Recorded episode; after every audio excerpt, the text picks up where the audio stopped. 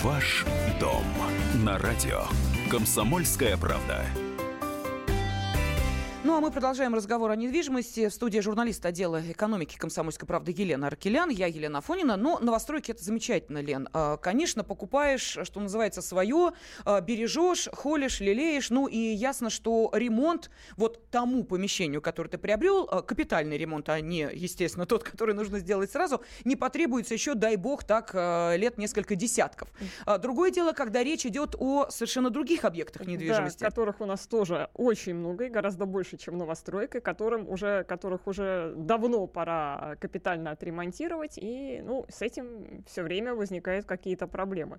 А, и вот а, недавно была приведена такая цифра, не маленькая, что, ну, все, всем известно, что мы платим взносы на капремонт, эти деньги аккумулируются, они, по идее, должны идти на обновление вот этих вот самых домов, uh-huh. прежде очередь тех, которые в первую очередь нуждаются э, в ремонте.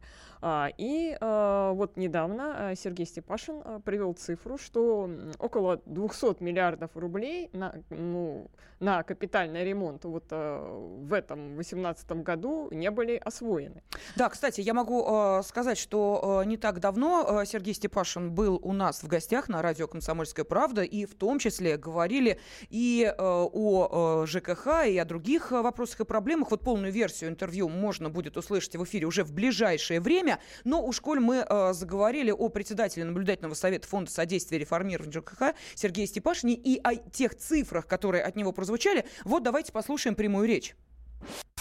Тема капремонта сегодня одна из самых сложных и актуальных. Потому что это деньги, которые собирают люди, и вот я сегодня выступал перед нашими контролерами ЖКХ и говорил, друзья мои, смотрите внимательно, не только на качество капремонта, во многом оно страдающее, больше всего жалко, кстати, по капремонту, но и почему деньги, которые собрали наши граждане, крутятся в банках, э, лежат на спецсчетах под нулевой процент и не работают. 200 миллиардов рублей сегодня по всей стране, собранных с населения денег – так и лежат, а капремонт не осуществляется. Поэтому мы попросили э, законодателей, и президент, кстати, нас поддержал, подписав закон, со следующего года контроль за капитальным ремонтом, несмотря на то, что мы бюджетных денег туда пока не даем, хотя, скорее всего, ВЭП будет кредитовать э, капремонт, надеемся, Шувалов к этому подойдет, Игорь.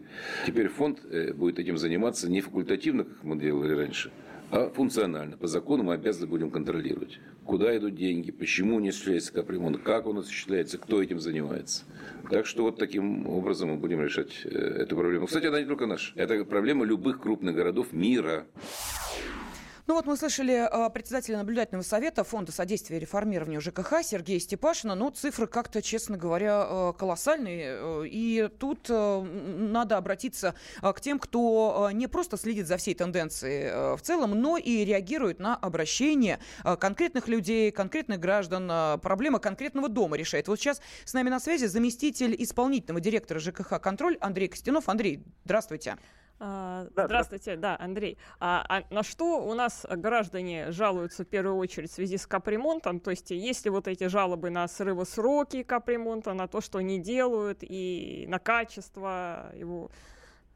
Ну, э, смотрите, на самом деле, вот э, из всех э, жалоб, поступающих на то, как проводится и реализуется программа капитального ремонта, к нам и в Национальный центр, и в региональный центр общественного контроля, наверное, большинство жалоб связано именно с качеством работы. Да? Это вот, наверное, основная такая большая группа, что где-то выполнили некачественно, где-то, по мнению людей, выполнено некачественно, где-то не выполнено в срок, то есть раскрыли крышу, начался осенне-зимний период, э, крыша стоит открытой, там протекает что-то и так далее.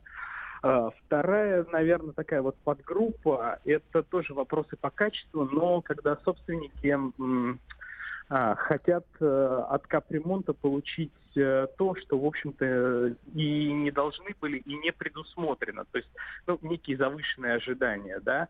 А, да, безусловно, есть жалобы о том, что вот дом стоял в программе на, там, допустим, 17 год, потом вдруг оказался на 19 год.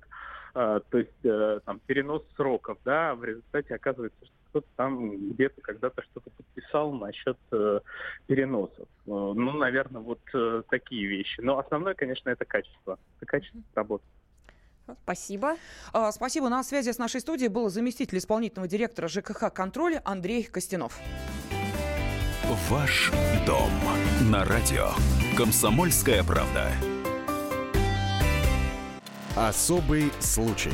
По понедельникам в 5 вечера по Москве. Касается каждого.